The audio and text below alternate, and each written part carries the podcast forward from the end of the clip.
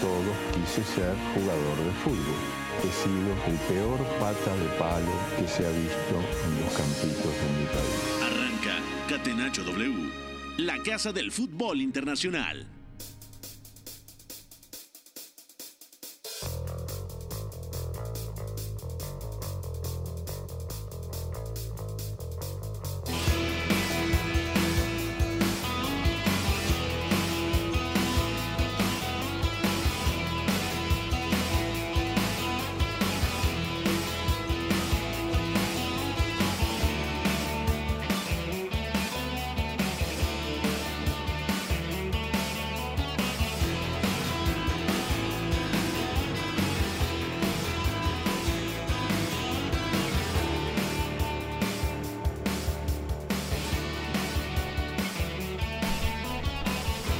Tal? ¿Cómo están? Me da mucho gusto saludarlos. Son las 4 de la tarde con 5 minutos. Bienvenidos a Catenacho W, este espacio creado para repasar lo mejor del fútbol internacional. Mi nombre es Pepe del Bosque y tengo el gusto de saludar hasta España al señor Iñaki María, que hoy hay mucho fútbol español.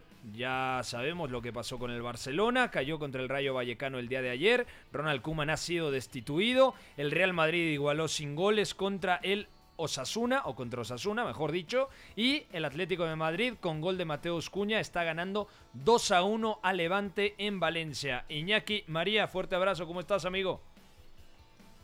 Todavía no viene el ingeniero, bueno, está el señor Beto González acá en la Ciudad de México. Betao, ¿cómo estás?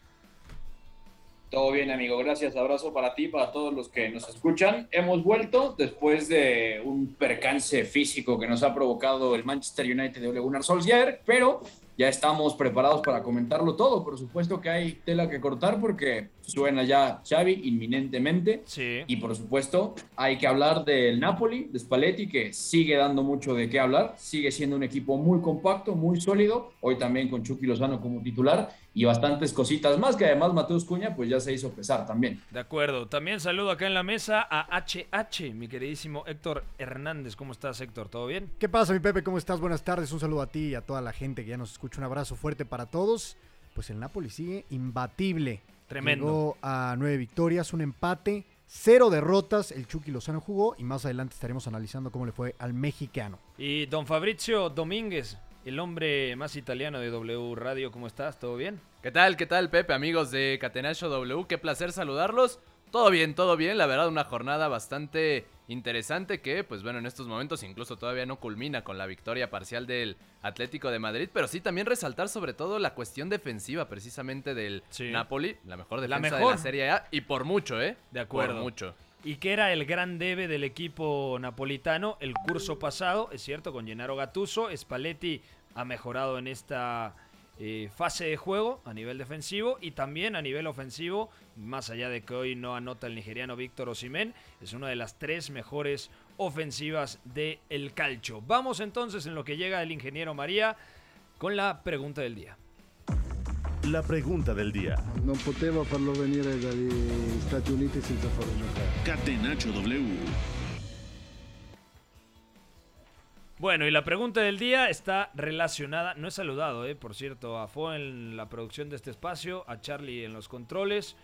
Eh, la pregunta del día dice así, ¿cuál fue el factor que más afectó la gestión de Ronald Koeman en el Fútbol Club Barcelona? Te quiero escuchar, Beto González, para ti, ¿cuál ha sido el principal factor en contra que tuvo el técnico neerlandés? las decisiones institucionales de la presidencia pasada y un poco también las que ha tenido que terminar tomando Joan Laporta, que no quiero decir que sea un, un tipo 100% infalible, le han tocado heredar muchas cosas y las cosas que también tenía que resolver le ha costado trabajo hacerlo y al final no ha sucedido. Así que me parece que lo que más ha tenido en contra Ronald Koeman es la gestión del club y las decisiones que se han tomado. Ahora bien, eso es lo que él no puede controlar. Lo que él puede controlar tampoco me parece que haya terminado de estar, ya sobre todo en un, en un sistema post-Messi, ¿no? Donde está claro que no tienes esa calidad diferencial para crear muchos mecanismos, donde incluso Lionel Messi era el mecanismo aún a los 34 años. O sea, a Ronald Koeman también le toca gestionar cosas que explotan en, en- en sus manos y que también son muy difíciles de gestionar. pero es que también él tácticamente me parece que se ha terminado quedando corto, ¿no? Hemos hablado, por ejemplo, también de ciertas cosas que caracterizan el mercado de verano del Barcelona, por ejemplo, lo de Luke de Jong, es bastante discutible, sobre todo entendiendo lo que podía encontrar en Antoine Griezmann, lo que también va a terminar dando Memphis Depay cuando juegue en punta. Pero era culpa, nueve. Era culpa de Ronald Koeman haber fichado a Luke de Jong. O sea, yo creo Él lo que no. elige. Él lo elige, Él lo pero elige. porque tampoco tenía muchas opciones el Barcelona. A día de hoy, el mayor problema del Barcelona es la gestión deportiva, la gestión administrativa que ha Claro. tenido desde la época de Bartomeu. Y luego... Y no hay dinero. No hay dinero por eso mismo, porque se gastaron todo lo que ingresaron por Neymar, en Ousmane Dembélé, que ha decepcionado, en Coutinho, que parece ni la sombra del elemento que vimos en algún día eh, en Anfield con el Liverpool, porque Antoine Griezmann lo terminan prácticamente regalando al Atlético de Madrid, porque a Suárez lo mandan Sí. también la temporada pasada al conjunto colchonero y termina siendo campeón con el equipo de Diego Pablo Simeone. Es decir, Ronald Koeman sí es responsable de la situación actual que vive el Fútbol Club Barcelona, pero también el mayor problema es la eh, poca capacidad de la directiva para poder gestionar al equipo. ¿Estamos de acuerdo? Sí, sí, totalmente de acuerdo. Y, y lo peor del asunto es que se conjuntan decisiones que son cuestionables, que no van en una lógica ideal conforme al contexto económico y también deportivo que quería terminar de construir el Barcelona. También se dejó de voltear a esa producción de futbolistas que son tan talentosos y que además en el lenguaje Barça son muy, muy funcionales. Gaby, que tuvo una ráfaga de titularidades por ahí, también fue con España. Es natural que ahora haya un pequeño declive, pero el chico es muy bueno. Está Nico González, por supuesto. Estaba también el tema de, al final del día, lo que pasa con Ricky Puig. O sea, también hay nombres que, viendo abajo, eran muy, muy útiles, eran súper funcionales para esto que tanto le duele al Barça, que era al final terminar de construir cosas en campo rival con balón. Y ahí Ronald Koeman se quedó corto diseñándolas Sí. y diseñarlas implicaba escoger ciertos nombres que al final se pilló por completo, ¿no? Ya también incluyendo lo que fue el fichaje de Luke de Jong. Entonces, lo que él podía hacer no ha terminado de ser lo suficientemente bueno. Es, es al final, no, no aprueba, vamos, si lo ponemos así, pero también está súper condicionado por lo que el Barcelona decidió, dejó de decidir. Iñaki María, muy buenas, bienvenido a Catenacho W. Ya escuchabas la pregunta del día. Estábamos comentando la destitución de Ronald Koeman. Yo digo, sí, el Barcelona está mal, sí, eh, hay planteamientos esta temporada indefendibles por parte del estratega holandés. Se quedó muy corto también en la dirección de campo. El equipo estaba hundido anímica y futbolísticamente. De eso nadie tiene la menor duda. Pero no es el principal responsable de que el Barcelona esté como está a día de hoy. Iñaki. Un 2-3 por Iñaki. Está teniendo todavía problemas. Entonces, más adelante regresamos con Iñaki. Fabricio, para ti, ¿cuál es el balance de Ronald Koeman en el Barcelona? ¿Es tan dramático como lo pintan? Es que precisamente verificando sus números, a ver, en liga solamente tuvo 10 derrotas, pero también hay que ver contra qué equipos. Es decir, la mitad de esas derrotas, 5, fue contra los equipos de, de Madrid. Ujú. 3 contra el Real Madrid, 2 contra el Atlético de Madrid. Entonces, de una u otra forma, sí, evidentemente. ¿Qué es lo que se le achaca, no? Que en los días importantes nunca compitió más allá de que ganó una Copa del Rey. perdió todos los clásicos contra el Madrid que se le presentaron en liga. Entonces, precisamente sí, se encontraba en una etapa coyuntural, más aún eh, de julio para acá, sin Lionel Messi, sin la máxima figura en la historia del Barcelona. Pero de una u otra forma también las camisetas pesan y me parece que Ronald Koeman por ahí no entendió en qué lugar estaba. Debió quizá, pues precisamente, plantar cara en este tipo de momentos importantes. Y pues bueno, eso es lo que al final de cuentas termina por eh, fragmentar esta relación que ya de por sí estaba muy rota con los aficionados. Se vio incluso el fin de semana precisamente después de, de la derrota frente al Real Madrid. Sí. Y pues bueno, al final de cuentas se tienen que tomar decisiones también. Y de esta forma Ronald Koeman pues sale por la puerta de atrás como director técnico. ¿Qué viene para el futuro del Barcelona? Sergi Barjuan, aquel que fuera un lateral emblemático del equipo eh, culé. Ojo, acaba de marcar gol de Levante. Un penalti desde mi punto de vista inexistente por la mano del lateral izquierdo Renan Lodi. Termina decretando el colegiado cobro desde los 11 pasos. Y Enis Bardi marca el 2 a 2. Me parece que sí fue Enis Bardi. Sí. Sí, Bardi. Sí. 2 a 2 está el partido. Héctor, ¿qué viene para el futuro, no? Suena Xavi Hernández como la posibilidad que más le gusta a la afición blaugrana, como El Salvador, pero también hay que entender, si llega Xavi, este Barcelona con esta plantilla no está para competir realmente por la UEFA Champions League y quizá tampoco por la Liga Española. Y eso era un poco lo que comentaban, ¿no? Que termina por ser una de las razones principales por las cuales se marcha Kuman. Este equipo no termina por funcionar, Pepe, ¿no? Es un equipo al que le traigas el entrenador que le traigas va a requerir tiempo para poder llegar a lo que alguna vez nos mostró el Barcelona, porque era un equipo que nos tenía acostumbrados a aficionados y a los no aficionados a ser vistoso, a jugar Sí. bonito, a desplegar un fútbol que encantaba. Eso no va a llegar de la noche a la mañana, ¿no? Y hablando un poco de la estructura, bueno, sí, Sergi Barjuan, que era entrenador del eh, Barcelona B, sube al equipo como interino, el que queda en el Barça B es Albert Capelas. Albert Capela. Iñaki María, ahora sí ya estás, manifiéstate por favor, dinos algo. Iñaki. No, me parece que Por no. aquí estamos, Ahí señores. está el señor. Ingeniero, ¿qué pasa con su conexión? ¿Todo bien? Se te fue el Todo bien, internet, todo ¿eh? bien. Empató el Levante y se te fue el internet. Sí, yo creo que yo creo que ha sido colapso técnico. Teníamos aquí varias herramientas abiertas. Ya ni siquiera es que haya fútbol todos los días, es que nos ponen fútbol incluso a la hora del programa, ¿eh? Sí, ya, eh, bueno, está terminando el partido entre Levante y el Atlético de Madrid, pero a todas horas hay fútbol. En la noche hay fútbol, en la final de Conca Champions entre Rayados y América. Buen partido. Bueno, estábamos analizando antes de que te conectaras, Iñaki, la pregunta central del día de hoy era relacionada a la destitución de Ronald Kuman y le decíamos a la gente, ¿cuál fue el factor que más afectó la gestión de Ronald Kuman al frente del equipo Blaugrana? Desde tu punto de vista, ¿qué es lo que más perjudicó a Kuman?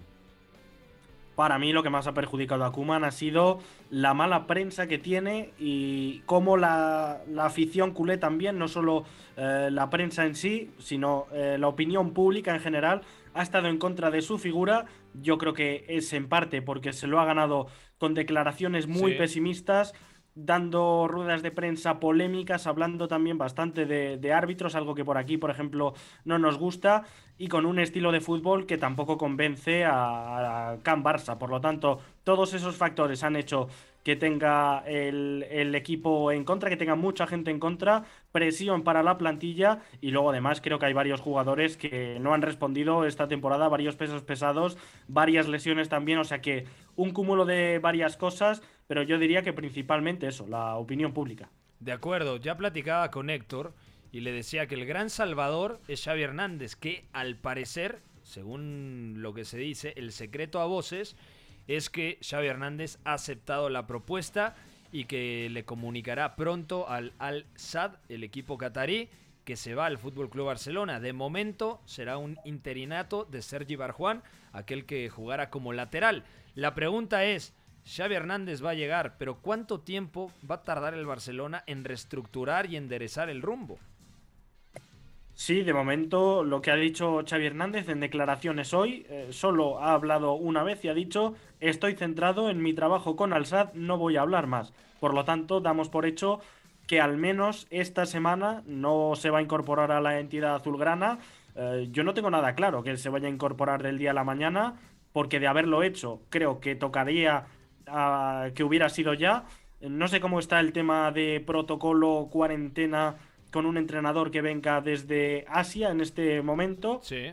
Pero claro, eh, hablamos de que Fútbol Club Barcelona se juega gran parte de su temporada en cinco días en un viaje a, a Kiev para enfrentarse al Dinamo en la jornada 4 de Champions. Así que yo creo que hasta ahí al menos aguantará con Sergi Barjoan y a partir de ahí probablemente es cuando veamos otro técnico que sí, se habla sobre todo de Xavi, pero eh, por lo que ha dejado caer el propio Xavi Hernández, no, no hay ningún indicio que él mismo eh, se autoproclame eh, técnico o al menos interesado en ocupar ese banquillo. ¿Había posibilidades de que Ronald Koeman eh, corrigiera el rumbo, Beto? ¿O ya estaba el equipo completamente hundido? Porque ayer lo que pasó en Vallecas fue decepcionante completamente, más allá de que el Barcelona tiene al menos tres ocasiones claras, con un penalti decisivo, además. Eh, desde tu punto de vista, Ronald Koeman, ¿la- ¿es la mejor decisión ya sacarlo de la institución? Pues es que sí, porque al final no importa tanto qué tanto hablemos de dificultades económicas, de cuánto va a quedar para pagarle a él los meses de contrato que tenía pendientes. Además, el Barcelona decía cuando anuncia la destitución de Kuman que únicamente podía pagarle 3 millones de euros al cuerpo técnico interino por hacerse cargo. Entonces, esto también es un tema que dará para más, pero yo te digo que más allá de eso, me parece que es una decisión sensata, porque al final del día el Barcelona entiende que la plantilla no es o no está para lo que Ronald Koeman decía, que hay mucha calidad y porque además de fuera han habido entrenadores que han dicho exactamente lo contrario que el irlandés. Xavi también en algún momento hace unos días opinaba que la plantilla del Barcelona con una guía correcta, con la calidad que tienen los chicos, con Busquets, con De Jong, sí, pero una, a ver, una cosa es decirlo y otra cosa es hacerlo, porque yo entiendo lo de la ah, filosofía de Xavi y demás, que puede conocer muy bien incluso algunos elementos. A ver, el mejor momento de Xavi Hernández fue teniendo de medio centro a Sergio Busquets. Mm, le tocará a Frenkie Young, le tocará orientar a Pedri, a Gaby, a Ronald Araujo, a Nico, González, a Ricky. Claro. O sea, a todos estos jóvenes. El tema es, desde eh, tu punto de vista, ¿está listo Xavi Hernández? Porque hace menos de un año me parece que le preguntaron, oye, ¿y el Barcelona? Y dijo, yo todavía no estoy listo. Ahora parece que Xavi Hernández ya se siente listo, pero no hay ni siquiera un punto cercano de comparación entre lo que representa dirigir al Fútbol Club eh, Barcelona y dirigir a un equipo catarí. No, claro, y justamente yo quería llegar a esta parte, porque al final Xavi lo dice, lo opina desde fuera, pero él tiene una educación y sobre todo una filosofía que al final va a empatar con la que han tenido estos chicos, con la que quiere transmitir la, la institución al traerlo él, y por supuesto sabiendo que lo que va a intentar implantar va a llevar tiempo. Y al final me parece que sobre todo vamos a tener que ver en Xavi ya no tanto ese entrenador que sea extremadamente ligado a lo táctico. Este equipo, al final del día, está compuesto por chicos que han venido aprendiendo de futbolistas que tienen ciertos años, que han pasado por desgracias con el club y de veteranos que están tocadísimos después de muchas experiencias negativas. Al final me parece que Xavi va a tener que tirar no solamente de la pizarra, que la tiene y por ese lado yo no creo que haya tanto problema, sino de probar qué tan listo está él para conducir un plantel que tiene este tipo de dificultades, ¿no? Es terminar de orientar un juego y terminar de orientar a estos chicos que vienen subiendo. Pedri, por más bueno que sea, al final tiene 18 años y habrá que seguirle un camino bastante bien pensado. Gaby es muy bueno y aún así lo va a tener que ver. Han estado en esa espera y me parece que Xavi, independientemente de la pizarra, tendrá que terminar pisando fuerte en ese sentido, ¿no? No es vamos a tener que encontrar en él un balance importante entre sí, el modelo de juego, la pizarra, las decisiones sobre la marcha, pero también cómo mantener unido un vestidor que francamente ha quedado muy maltratado después de derrotas muy feas y sobre todo de cómo el propio entrenador que acaba de irse, Ronald Koeman, pues prácticamente los disminuyó a decir con estos no podemos hacer gran cosa. Para Entonces, lo tiene muy complicado. ¿Dónde puede rescatar más la plantilla eh, Xavi? ¿En lo futbolístico o en lo anímico? Que al final tienen que ir ligadas, porque para tener un buen rendimiento futbolístico hay que respaldar el tema anímico, ¿no? Completamente de acuerdo, no te muevo ni una coma. Yo creo que futbolísticamente este Fútbol Club Barcelona está para más. También creo que estaba infrapuntuando. ¿eh? Realmente hay partidos donde, donde se le escapan por detalles y que la plantilla, aunque Kuman diga que yo creo que es una esto es opinión, ¿eh? ¿eh? Yo creo que Kuman dentro del vestuario no vendía tanto pesimismo, sino que lo vendía fuera en la rueda de prensa y esa es la imagen que nosotros vemos. Pero dicho esto, yo creo que el Fútbol Club Barcelona, al igual que empezó muy mal la campaña pasada, iba a remontar, estuviese quien estuviese en el banquillo. Ahora bien, si sale Kuman, hay cambios y hay una figura que, ilusiona tanto como Xavi por todo lo que es eh, a nivel institución, un mito absoluto del Fútbol Club Barcelona ahí yo creo que un jugador con ese concepto además eh, ayuda a, unir a afición y a futbolistas que quizá en este momento no estuvieran tampoco tan ligados como en otros momentos. Así que yo creo que sobre todo será lo anímico, la cohesión entre vestuario, eh, directiva, que también había bastante ruptura junto con eh, la directiva versus la, la gestión técnica, los, eh, el cuerpo técnico. Por lo tanto, yo creo que la figura de Xavi ayudará a cohesionar todo eso y a partir de ahí lo futbolístico saldrá adelante seguro. No sé hasta qué punto para competir por, por títulos, pero mejorará seguro. Antes de ir, eh, ir a una pausa, Fabricio, te pregunto rápidamente, Xavi, ¿solución? Sí, sí puede ser, porque la realidad es que también este equipo necesita trabajo y más aún de un hombre que conoce muy bien la masía, que pues bueno, va a tener que echar mano muchísimo de muchos jóvenes. Héctor Hernández, ¿solución? Si le, va- si le van a dar un proceso largo, sí, me parece que sí puede ser una solución. A corto plazo yo no veo que cambie este equipo, Pepe. No cambiará en cuestión de funcionamiento. Yo creo que le da para jugar mejor. Sí, sí, ¿Estamos eso sin duda, eso sin duda. ¿Cuál sería el objetivo para Xavi Hernández una vez que llega al Barcelona? No, ¿Meterlo a Champions? Sí, seguro. competir en la Copa del Rey, rescatar el barco que parece hundido en la Champions, porque todavía le queda partido contra el Benfica en el Camp Nou y visitar Bavaria contra el Bayern. Entonces, es difícil. Pero, de entrada, con esta plantilla, yo creo que el Barça no tiene aspiraciones ni con Xavi ni con nadie de ser candidato a ganar la orejona. Estamos de acuerdo, ¿no? Sí, yo, yo ahí estoy completamente de acuerdo. Y ya a corto plazo les viene el Alavés, que no es un equipo sencillo, ¿eh? aunque, aunque va en la parte baja de la tabla, Sí. viene de una victoria, entonces no va a ser sencillo el, el año para el Barcelona. Vamos a ir a una pausa. Al regresar platicamos de la victoria del Napoli, que sigue puntero junto con el Milan. Nueve triunfos, un empate, sin derrotas el equipo de Luciano Spalletti. Regresamos aquí a Catenacho W. No se mueva. Lo que para mí es el fútbol. Éramos todos muy amigos, nos gustaba jugar juntos, la pasábamos bien reunidos, intentábamos hacerlo lo mejor posible, atacar mucho y luego recuperarla con la ilusión de volver a atacar. Hasta el Choco Bonito supo rendirse ante la estrategia invencible. Catenacho W, la casa del fútbol internacional. Antes de regresar con el fútbol español, vamos rápidamente con actividad de la selección mexicana que ayer cayó 2 a 3 contra Ecuador en Charlotte. Vamos a escuchar el gol y ahora entramos al análisis del partido.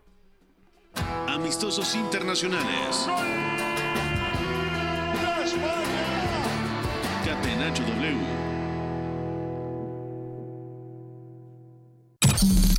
Selección Nacional. Atención que vienen con el servicio, balón al área, pelota peinada. ¡Ah! Aquí es el tercero de Ecuador, cayó el gol.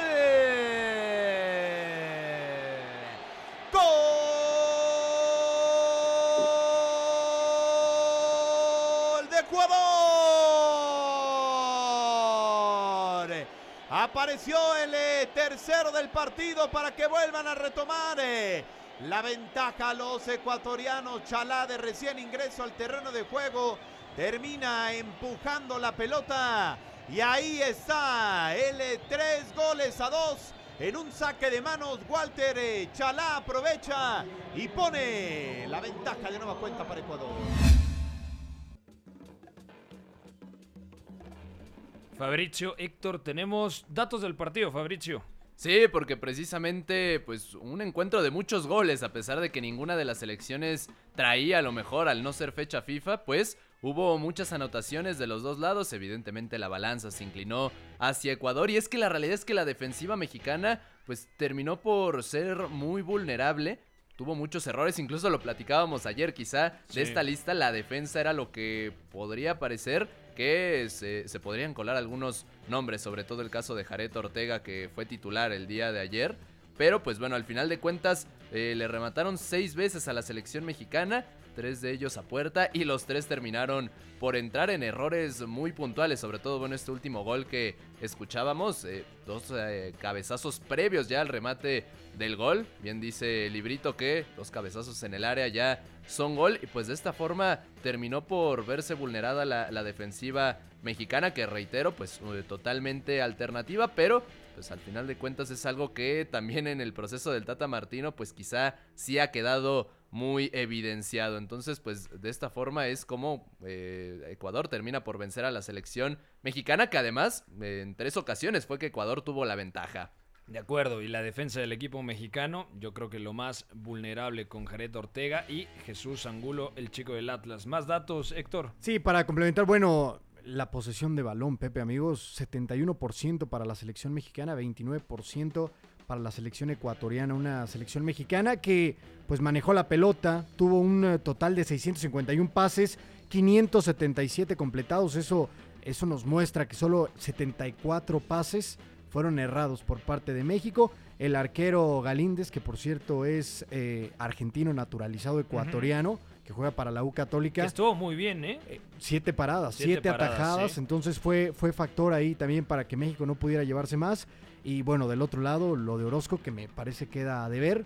No tuvo atajadas eh, de... Falla en el segundo gol. Además. Falla en el segundo gol, en la salida, correcto, pero y no fue determinante para evitar la caída del marco de México. De acuerdo. Beto González, ¿qué te gustó, qué no te gustó? Yo ya eh, anticipaba, la defensa quedó a deber, salió con una especie de 4-2-3-1, Jared Ortega y Angulo en la central, por el costado de la derecha el avión Ramírez, en la izquierda Osvaldo Rodríguez, que hace un golazo, un tremendo golazo como medio centro Eric Lira, para mí el mejor futbolista del equipo mexicano, Fernando Beltrán como interior derecho, mucho más libre el Canelo Angulo, por izquierda el Piojo Alvarado, que también me gustó por momentos, en la derecha Uriel Antuna, partido desde mi punto de vista descafeinado del extremo de Chivas. Y en el frente de ataque Santi Jiménez, que sí, a veces le falta precisión, pero a mí me parece que de cara al futuro es un elemento que será muy importante en los planes de Gerardo Martino o de cualquier seleccionador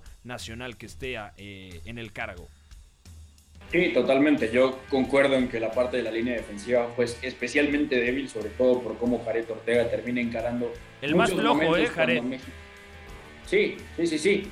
y además me parece que hay un tema con cómo termina defendiéndose México para sincronizar de ese lado izquierdo, que más allá de, lo que es Jared Ortega en el partido de ayer, por ahí va a tener que tirar bastante, bastante fuerte Gerardo Martino de ciertas cosas para terminar de coordinar bien cómo van a deslizar, que sobre todo cuando México pierde la pelota y le corren de frente, tiene muchos problemas y esto ya vimos que no es solamente por los nombres de selección mayor como tal, sino es un tema de estructura. Al final, Gerardo Martino le ha servido este partido para verlo ya reflejado con otros nombres, así que ya en la defensa no, no me meteré más, pero a mí particularmente lo que me gustó más es la sinergia que terminan teniendo Fer Beltrán y Alex Endejas, porque al final del día, si bien el plan de partido original eh, en esa derecha tiene mucho que ver con que Fernando Beltrán escale en vertical desde abajo, más suelto como interior para ganar altura, y Canelo ya mucho más arriba, más libre, me parece que cuando sale Antuna y entra Cendejas, hay otro tipo de, cosas que las intenciones me parece que son buenas, sobre todo porque Fer Beltrán es un tipo de centrocampista que te permite juntar pases cortos, ir ganando metros hacia arriba, ir batiendo líneas y a partir de ahí viajar junto, para que cuando pierdas la pelota entonces el rival no te corra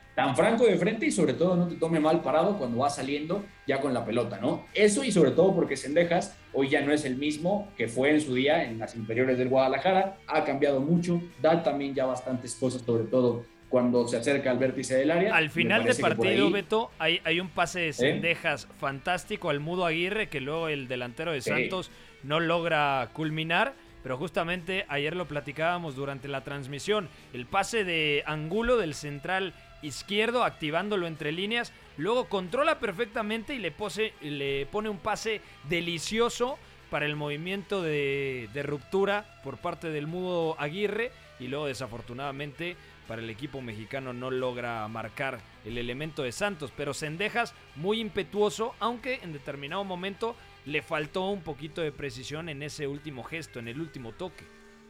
Sí, totalmente. Por ahí eso es algo que también tendremos que ver si logra gobernar. Ah, me parece que Pablo Guede al final llegando a Necaxa le puede dar bastantes cosas considerando cómo termina modificando ese tridente de ataque, a veces con un media punta y los dos puntas, a veces con dos media puntas y el punta. Sendejas ahí va a tener también un campo para crecer de manera interesante, contacto, que va a servir para selección y sobre todo cuando se asocie con un centrocampista del tipo de Fer Beltrán. Nada más para cerrar, yo te diría que la banda de derecha me parece interesante porque al final también es una declaración de intenciones. Uriel Antuna, más que ser un extremo, es un atacante de banda, es un atacante que va a acabar pisando el intervalo central lateral y que ahí va a hacer mucho daño con el desmarque y sobre todo ahora que ya es mejor recibiendo al pie lo que puede hacer cuando cambia de ritmo, ¿no? Por eso fue interesante ver también al avión Ramírez de titular porque me parece que ya Gerardo Martino está viéndolo por ahí con un lateral que pueda variarle el carril, pero que en principio parta ancho, ¿no? Por cierto, nada más como apunte Pepe, este Sendejas que se formó en la selección de Estados Unidos al lado de Pulisic, ¿no? Tuvieron procesos ahí en la sub-15, Sí. jugaron el Mundial sub-17 en Chile, fueron estrellas de ese Mundial los dos y después él renuncia a la nacionalidad norteamericana para jugar con Chivas. Bueno, Sí. ahora es uno de los futbolistas con mayor proyección que tiene el fútbol mexicano y es clave con el Necaxa. De acuerdo. ¿Algo más que quieran comentar del partido? Yo decía lo de Eric Lira, muy bien en los cambios de orientación. Yo creo que aprovecha la oportunidad. Buena sinergia también siempre, con el ¿no? Nene. Beltrán. No sé si lo de siempre, porque también en el arranque de esta temporada no estuvo tan bien con Pumas. Creo que ha venido de menos a más. Eh, a No, el gesto me refiero. O sea, Ah, sí. cambiar de lado, siempre recibir y girar juego. Claro, recibe, Siempre, ¿no? espejea y lanza. Es una jugada que tiene muy hecha. Y yo creo que en la medida en la que tenga mayor contacto con Gerardo Martino, la carrera de Eric Lira seguirá en ascenso. ¿Querías decir algo, Fabrizio? Te, vi con ganas. Sí, precisamente quería ahí puntualizar lo de Eric Lira, que sí, también hacia el frente y ahí repartiendo el juego lo hizo muy bien, pero también en defensiva estuvo prácticamente impecable ahí en cuando le tocaba labores de, de contención. Entonces, la realidad es que tanto Beltrán como, como Lira, creo que lo mejorcito que hubo ahí en el medio campo mexicano y como bien mencionas, los que sí aprovecharon muchísimo la oportunidad de, de estar ante los ojos de Martino. De acuerdo. Bueno, regresamos a la Liga Española. Iñaki María, hubo actividad. El Atlético de Madrid ha terminado, eh, sí, terminó 2 a 2 contra el Levante. Y antes de que me des tu comentario, escuchamos el gol. La Liga. Con el balón en bandeja de plata. ¡Gol! Ilimitada. Catenacho W.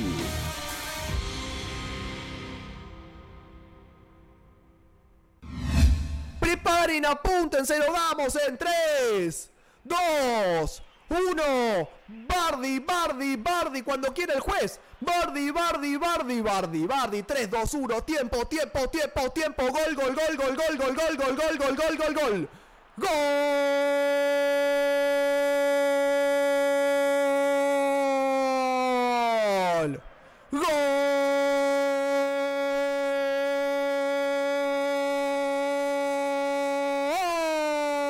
Del Levante otra vez Bardi de penal. Ejecuta muy bien los 12 pasos amigos y amigas. El jugador número 10 de Macedonia. Sobre el final del encuentro lo merecemos ya lo charlamos. Lo cierto es que Levante 2 Atlético Madrid 2 los errores puntuales y la mala fortuna le están costando dos puntos al Atlético Bueno, si a usted le gustó la narración de nuestro productor, escríbanos a Catenacho W. Esa fue la voz de nuestro productor relatando el gol de Enis Bardi, doblete del futbolista balcánico, dos goles desde los 11 pasos.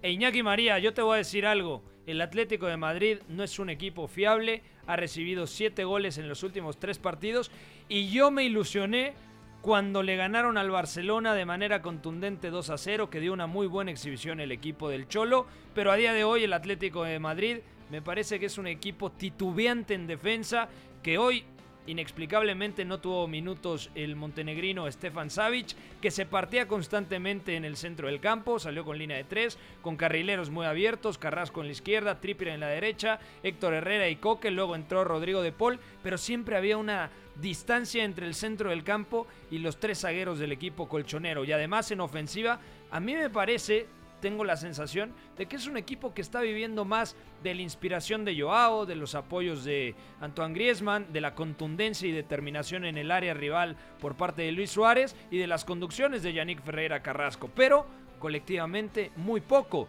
Y hay un elemento que hace tiempo no está en dinámica y ese es Ángel Correa. Sí, yo creo que no es el mejor partido de este Atlético de Madrid. Eh, creo que a nivel defensivo ha dejado bastante que desear.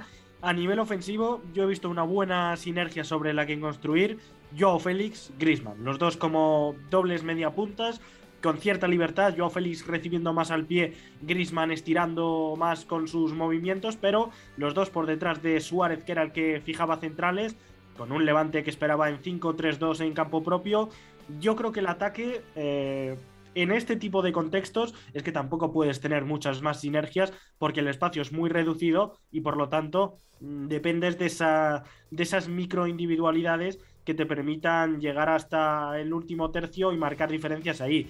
Dicho esto, a nivel defensivo, para lo poco que ha atacado el Levante, ha generado demasiado peligro, transición ofensiva muy dañina. Y ahí yo es donde creo que los tres centrales en partidos como este acaban sobrando, porque para defender a campo abierto a, a José Luis Morales y a Dani Gómez, creo que con dos centrales o con un tercer central que cierre en ciertos momentos bastaría. Y sí que he echado de menos ese jugador un poco más posicional, un tercer centrocampista, como tú apuntabas, porque Coque y Héctor Herrera creo que no juegan un mal partido, pero creo que tenían inferioridad numérica en muchos momentos en esa, en esa zona. Así Extrañaban a Lemar. Que, eh, sí, bueno, es que luego, además, en el Atlético de Madrid había bajas, porque Marcos Llorente y Lemar, que suelen ser los a priori interiores, estaban fuera. No sé si eso condiciona que hoy veamos dos mediapuntas y dos mediocentros, un 3-4-2-1, o si realmente la idea de Simeone a partir de ahora es juntar arriba más talento para ganar este tipo de partidos. Es que los tiene que poner así, Iñaki. O sea, al final, si tienes a Suárez, a Griezmann y a Joao, o sea, tienen que jugar los tres por lo que te costó Joao, por lo que eh, representó el regreso de Griezmann, porque sabemos lo que significa eh, Luis Suárez para el título de la temporada pasada. O sea, yo creo que el Cholo Simeone sabe perfectamente que el mejor Atlético de Madrid es con tres centrocampistas y con dos atacantes. ¿Estamos de acuerdo? Pero a día de hoy tiene que meter a los tres de arriba. Claro, ahí está el tema. Es que al final si tienes dos atacantes, en teoría los que tienen que construir a medio plazo son Joao Félix y Grisman. Pero ahí hay dos handicaps. El primero, Suárez es el que más diferencias a nivel goleador marca. Y la segunda, Grisman y Joao Félix, salvo el partido contra el Liverpool que contragolpean a campo abierto, en ataques posicionales necesitan un 9 que referencia a los centrales y que les permita tener espacio por detrás. Así que yo creo que si junta a Félix y a Grisman, tiene que ser junto a un 9, no sino un 9, al menos para este tipo de partidos. Y luego, pues eh, el tema de los interiores, yo creo que el Atlético de Madrid cuando mejor funciona es cuando tiene a Lemar y a, Llorente o incluso a Rodrigo de Paul, que hoy ha dado la asistencia en el segundo gol. Pero claro, eh, es que al final te, falta un jugador, porque si quieres tres arriba, tres en el medio y tres centrales, tienes que renunciar a una de las tres cuestiones. Y yo creo que de aquí a no mucho eh, veremos un 4-3-3 de forma más sostenida. Esta es mi pedrada. Pero con Coque de medio centro. ¿El qué? Coque de medio centro en 4-3-3 para mí no es sostenible. Sí, pero es que realmente ahora mismo el Atlético de Madrid tampoco está funcionando con tres centrales eh, a nivel defensivo. Tampoco es que sea un equipo eh, del todo sólido. De acuerdo. En otros partidos.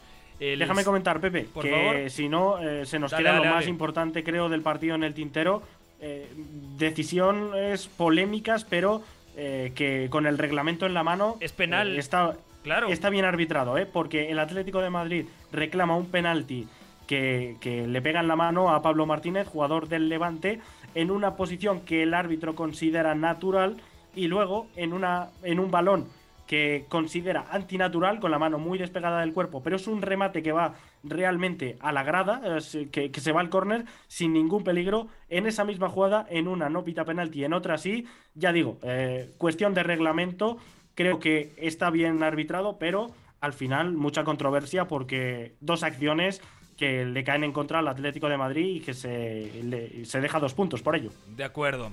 Eh, rápidamente, el Celta de Vigo cayó en Balaídos 0 a 2 contra la Real Sociedad. Muy buen partido, tuve la oportunidad de verlo. De Matt Ryan, el arquero australiano, es quien mantiene a flote a la Real Sociedad. Y además, de nueva cuenta, el sueco Alexander Isaac vuelve a ser determinante. Una Real Sociedad que así lo demostró también el fin de semana en el Wanda Metropolitano. Sobrevive por la pegada, Iñaki. Es un equipo que tiene mucha pegada. Hoy el arquero termina siendo diferencial y me parece que es una derrota que representa demasiado castigo para los del Chacho Coudet. Y me encantó el partido, sobre todo de Denis Suárez.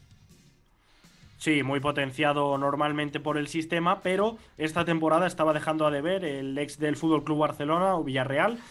Y creo que el Celta está llamado ahora mismo a ser un equipo que muestre la versión que hemos visto hoy a nivel ofensivo, es decir, con Nolito, con Yago Aspas, que Yago Aspas está bastante mal eh, a, nivel de definición, incluso a nivel de contragolpe, pero que si le das jugadores para combinar al pie no desentona, ni mucho menos.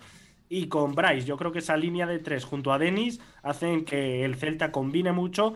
El problema, que van todos por dentro, por dentro no es que se pisen, es más, yo creo que se complementan, pero por fuera tienen que atacar mucho y muy arriba los laterales. Y esto provoca que la transición defensiva les cueste mucho porque tienen unos intervalos atrás enormes.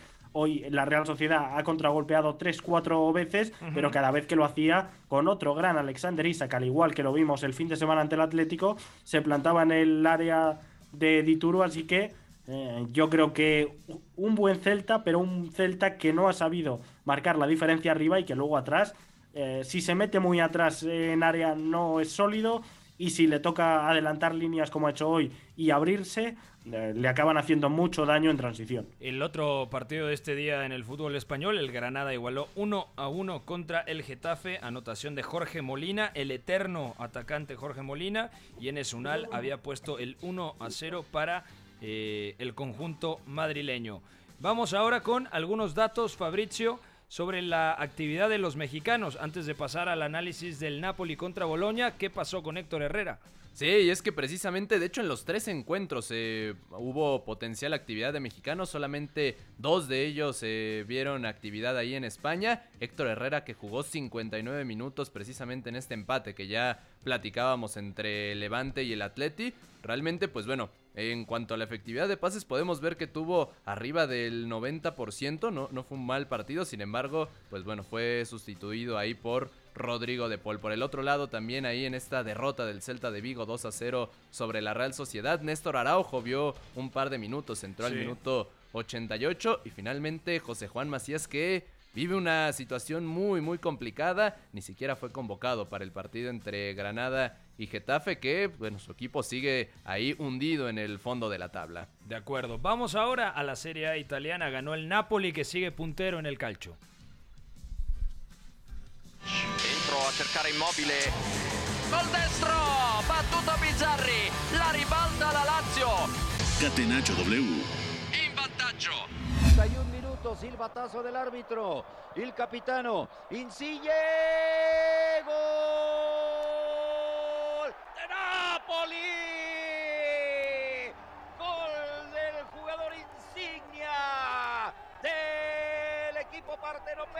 Spalletti desde la ventana. Como si fuera un momento romántico de serenata. ¿Qué tiene que hacer desde tu punto de vista Beto González para convencer el Napoli al señor Iñaki María? El ingeniero sigue siendo soldado de la Juventus, pero después de 10 fechas, 9 triunfos, un empate, ninguna derrota, apenas 3 goles recibidos, que era la asignatura pendiente, la zona del campo que más tenía que mejorar tras la salida de Gennaro Gattuso. Pero a día de hoy, yo no le pongo ningún pero al Napoli, que además no tiene Champions. Es cierto, está en la UEFA Europa League, pero no tiene Champions. Y esto, desde mi punto de vista, le da aún más credenciales para ser candidato a ganar la Serie A esta temporada.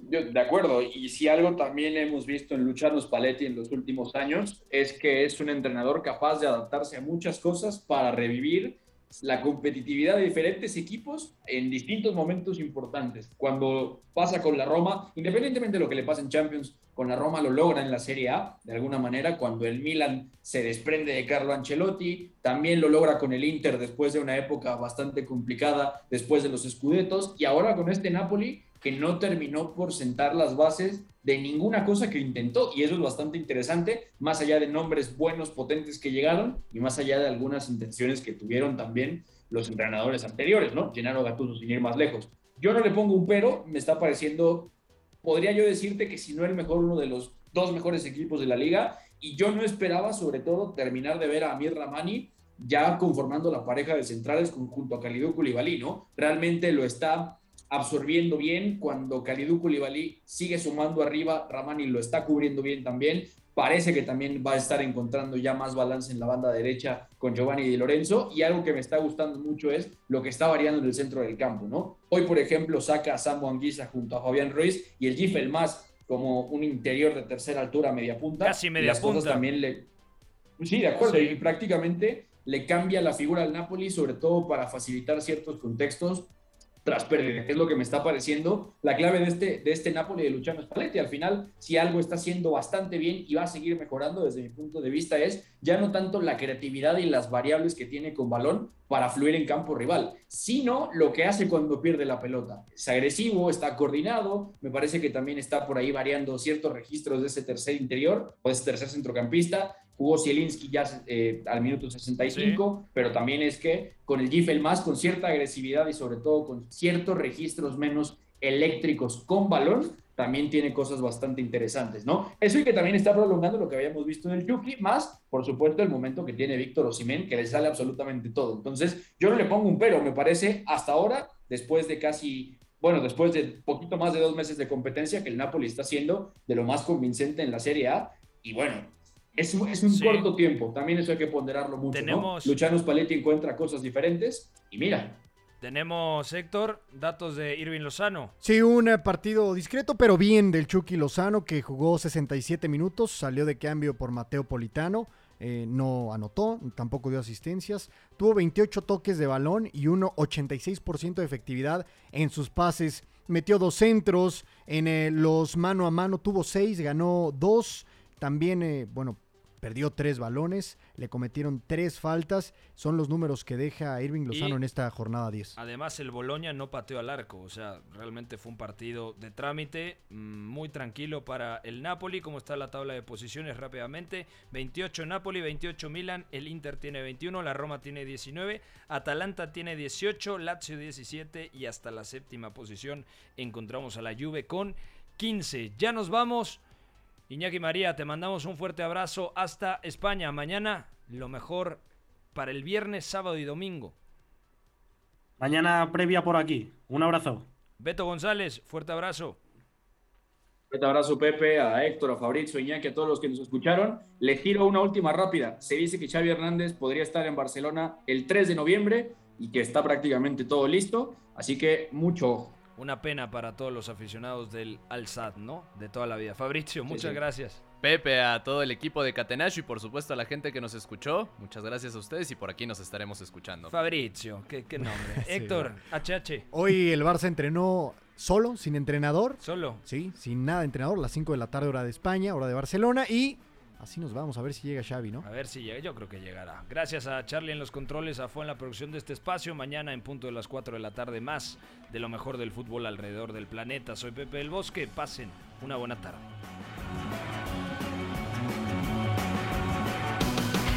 Hay una relación entre la práctica del cuerpo que se expresa en las manos y el cerebro, pero el fútbol ha suprimido esto. De modo que se trata fascinantemente de un ejercicio que nos devuelve en el tiempo a lo que fuimos en el origen, pero también una vez que nos aficionamos a este juego, nos regresa a la infancia, al niño que fuimos. Gracias por sintonizar Catenacho W. Entonces el fútbol es en ese sentido una maquinaria para regresar en el tiempo en un doble sentido. Por W Deportes, la frecuencia del fútbol internacional.